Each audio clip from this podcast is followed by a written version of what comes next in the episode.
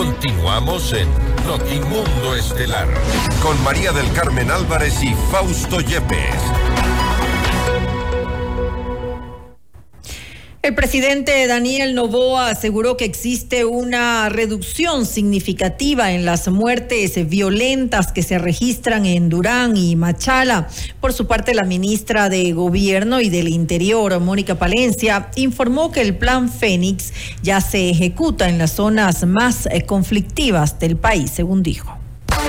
La noticia requiere profundidad. En Notimundo están los protagonistas de la noticia. Hacemos contacto en este momento con el general Víctor Herrera, comandante de la Policía de la Zona 8, para hablar sobre las denuncias de extorsión que han ido en aumento y también las acciones para combatir al crimen organizado. General Herrera, gracias por estar con nosotros. Fausto Yepes le saluda, bienvenido. A ver si le podemos tener al general Herrera, creo que no enciende la, la cámara, tampoco el micrófono. Vamos enseguida a hablar con el general Víctor Herrera, comandante de la policía de la zona 8. Algunos de los temas que la ciudadanía necesita conocer respecto de las acciones para combatir al crimen organizado. El plan Fénix está en ejecución en las zonas más violentas, según ha dicho la ministra del Interior. No eh, hay a, veces señalas, señales claras sobre si este plan está o no en ejecución y cuáles son los términos las eh, parte del contenido del llamado Plan Fénix. Estamos intentando conectarnos con el general Víctor Herrera, comandante de la policía de la zona 8. A ver si tenemos ya la conexión en este momento. Creo que hay algún inconveniente. En todo caso, vamos a hablar, como decíamos, sobre también las denuncias de extorsión que han crecido, han ido en aumento durante estos últimos meses en algunas de las zonas conocidas como las más eh, violentas del país. Según han dicho las autoridades, son las zonas a las cuales se les va a atacar precisamente con lo que ha sido asignado como el Plan Fénix. General Herrera, estamos ya con usted en este momento. Gracias por estar con nosotros. Fausto Yepes le saluda, bienvenido. Gracias, Fausto. Buenas noches. Buenas noches con toda la audiencia del radio. Gracias, general. Y, ah, han dicho las autoridades de gobierno que el plan Fénix está ya en ejecución en algunas de las zonas más violentas del país. Esto incluye la zona 8, esto incluye también otros sectores y en qué consiste, cuáles son al menos algunas de las premisas de este plan Fénix. Bueno, dentro de la referenciación que se hizo, eh, tenemos siete eh, zonas a nivel nacional que son y abarcan el 52% de las muertes violentas. Dentro de eso, en la zona 8, lo que corresponde a Guayaquil, tenemos tres distritos priorizados. El primero es el distrito Durán, el distrito Nueva Prosperina y el distrito Sur. Estos tres distritos tendrían más de la mitad de los eventos que se han dado eh, aquí en Guayaquil, especialmente cuando hablamos de homicidios o de muertes violentas. En ese sentido, eh, se viene haciendo un trabajo puntual en diferentes fases. De acuerdo al Plan Fénix, tenemos un trabajo de despliegue operacional. Primero comenzamos en Durán, en conjunto con la Fuerza de Tarea Policía Nacional y Fuerzas Armadas enfocado en objetivos de, intermedio y alto valor. Para ello nosotros luego de la primera fase tenemos el despliegue de contención y tenemos que ampliar los operativos en los otros dos distritos para hacer una primera fase que sería evaluada en el primer trimestre del 2024. ¿Consiste únicamente en incrementar los operativos o reforzar los operativos o también hay otro tipo de condiciones que se están estableciendo dentro del plan?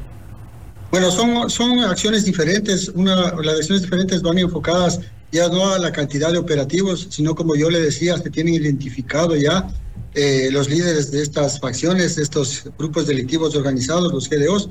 Para ellos es importante el, las tres las, las estrategias van primero encaminadas a debilitar lo que es la logística y segundo a través de un trabajo que se está realizando con fiscalía hacer eh, todo el trabajo de apertura de IPs para lograr la detención y que estas personas se queden eh, de acuerdo a las sanciones de los delitos que hayan cometido.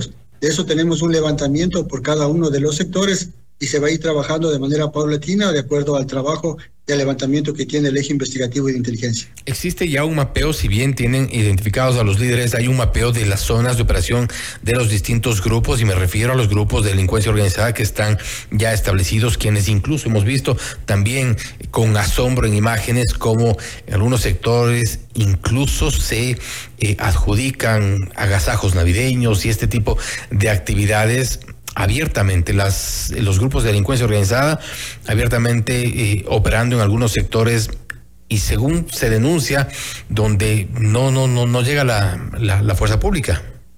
Bueno, eh, el levantamiento que tenemos y cómo se está trabajando son alrededor de 12 eh, GDOs que operan en todo lo que es el Distrito Metropolitano de Guayaquil. Recordemos que dentro de la cadena de valor, cuando hablamos que de la principal influencia que tenemos de la inseguridad es el narcotráfico y teniendo en consideración que la ciudad de Guayaquil es una ciudad donde se encaminan los tres ejes que son el acopio y la distribución.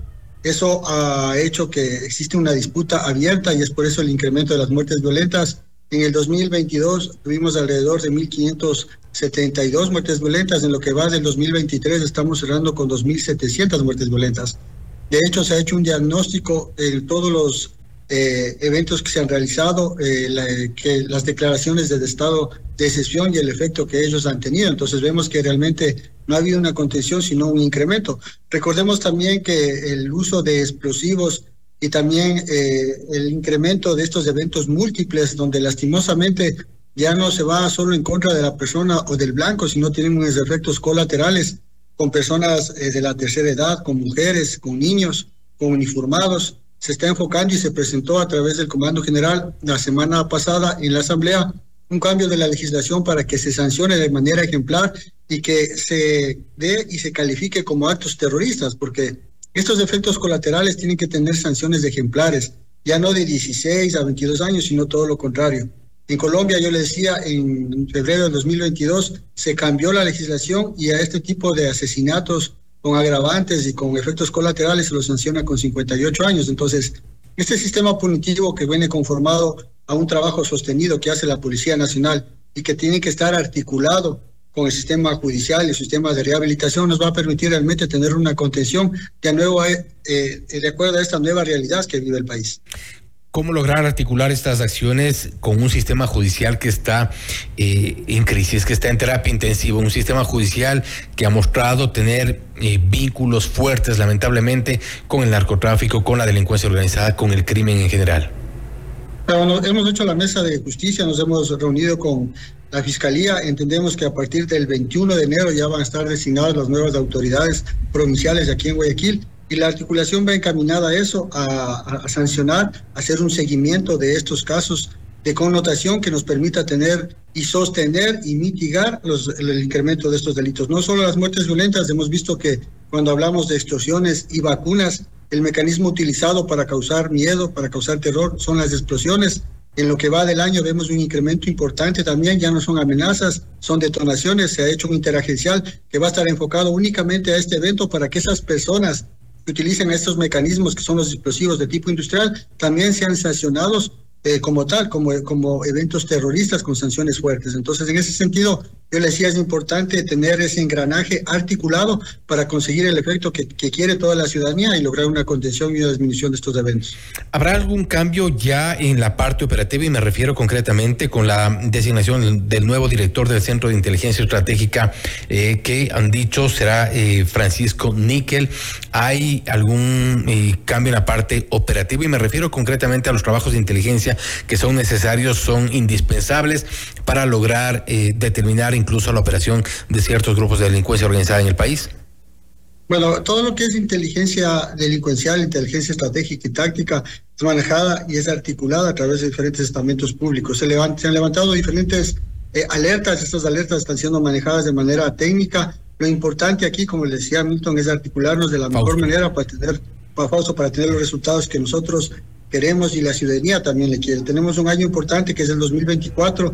Este año nos va a ir, nos va a permitir ir midiendo mes a mes el trabajo que vamos a realizar. Sin embargo, es importante tener en consideración que va a ser un trabajo no solo de la institución, sino de varios estamentos que tenemos la responsabilidad. Ahora bien, en, cuanto al, al, a las, esto básicamente en cuanto a las acciones para combatir el crimen organizado, las denuncias de extorsión han ido en aumento y es parte de eso también hemos, hemos conversado. ¿Cuál es el, el, el, el, el, objetivo atacar en cuanto a las extorsiones que ya no son solo en las zonas más violentas, porque hay zonas en Quito también donde se están registrando este tipo de, de, actividades y la gente está eh, realmente aterrada con todo lo que ocurre? Bueno, nosotros hemos enfocado, consideramos que la seguridad lo más importante es la prevención.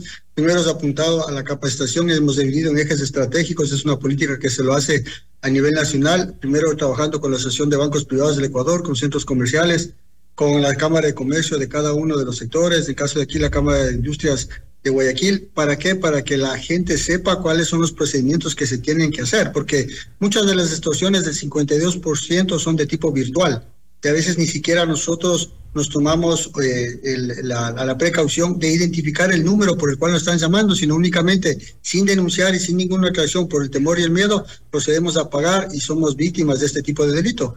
Entonces, es importante que a través de esos mecanismos de difusión que nosotros hemos articulado, en este caso con la Cámara de, Comercio e Industrias de aquí de Guayaquil y con los centros comerciales y la Asociación de Bancos, hemos podido identificar cuentas en las denuncias que han sido utilizadas para este tipo de, para los depósitos de esta actividad ilegal.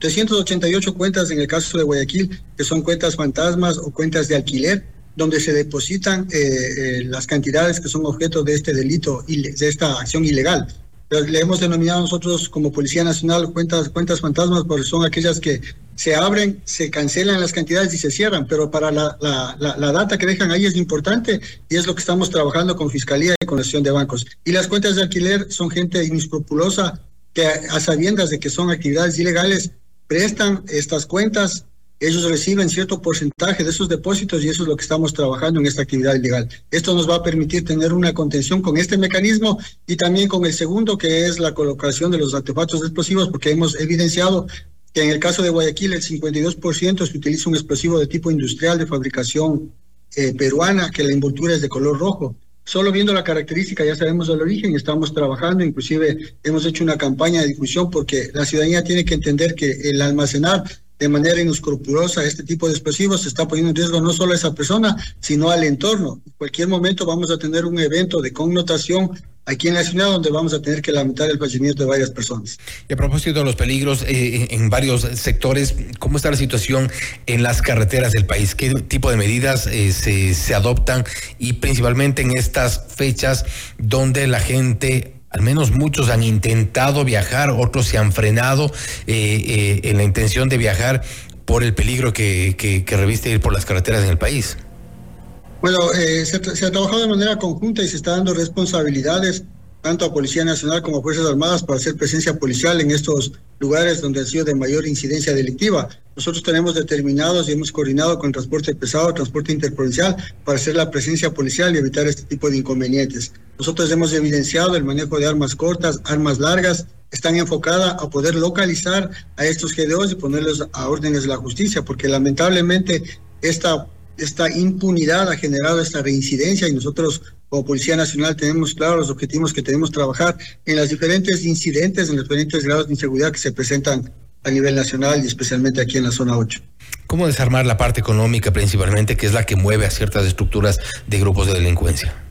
Bueno, eh, como yo le decía, eh, cuando nosotros hablamos de Guayaquil, Guayaquil tiene o se articulan dentro de la cadena de valor del narcotráfico dos actividades principales. La primera es el acopio de la droga, es decir, toda la droga que llega de la zona norte y parte también de la zona sur es acopiada aquí en Guayaquil para ser distribuida a través de los puertos. Eso ha generado en los diferentes territorios que estos 12 GDOs están plenamente identificados, se disputan los territorios. Por eso le decía, es importante que nosotros tenemos ya levantado los objetivos de intermedio y alto valor para a través de la Fiscalía hacer las acciones pertinentes y que estas personas quedan detenidas. Ahora, esas economías criminales son las que alimentan, son las que tratan de contaminar a miembros de la institución, a, miembros de, diferentes entes estatales. Y eso es lo que nosotros buscamos fortalecer para ser eh, fuertes en la lucha contra el narcotráfico y específicamente de este tipo de actividades que generan inseguridad una lucha que todavía eh, está en, veremos en nuestro país. Eh, general, nuevamente le agradecemos por haber estado con nosotros. Igual estaremos eh, pendientes de lo que ocurra respecto de este llamado Plan Fénix, que aún nos tiene un poco debiendo sobre su contenido, sobre cuáles son realmente los puntos que ha planteado, que han planteado las, las autoridades. En todo caso, en, en otra entrevista será también para hablar en concreto sobre resultados de estas operaciones, general. Eh, gracias, Fausto. Estamos siempre a las zonas para poder eh, difundir el trabajo que viene realizando la Policía Nacional aquí en Guayaquil.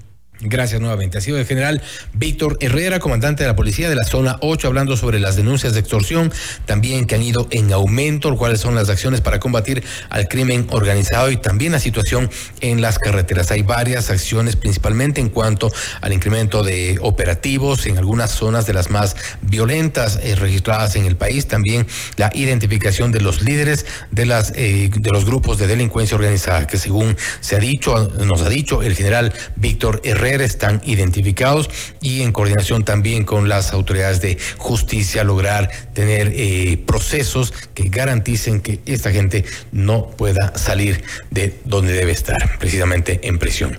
Esto es Notimundo Estelar, siempre bien informados. Noticias, entrevistas, análisis e información inmediata. Notimundo Estelar regresa enseguida.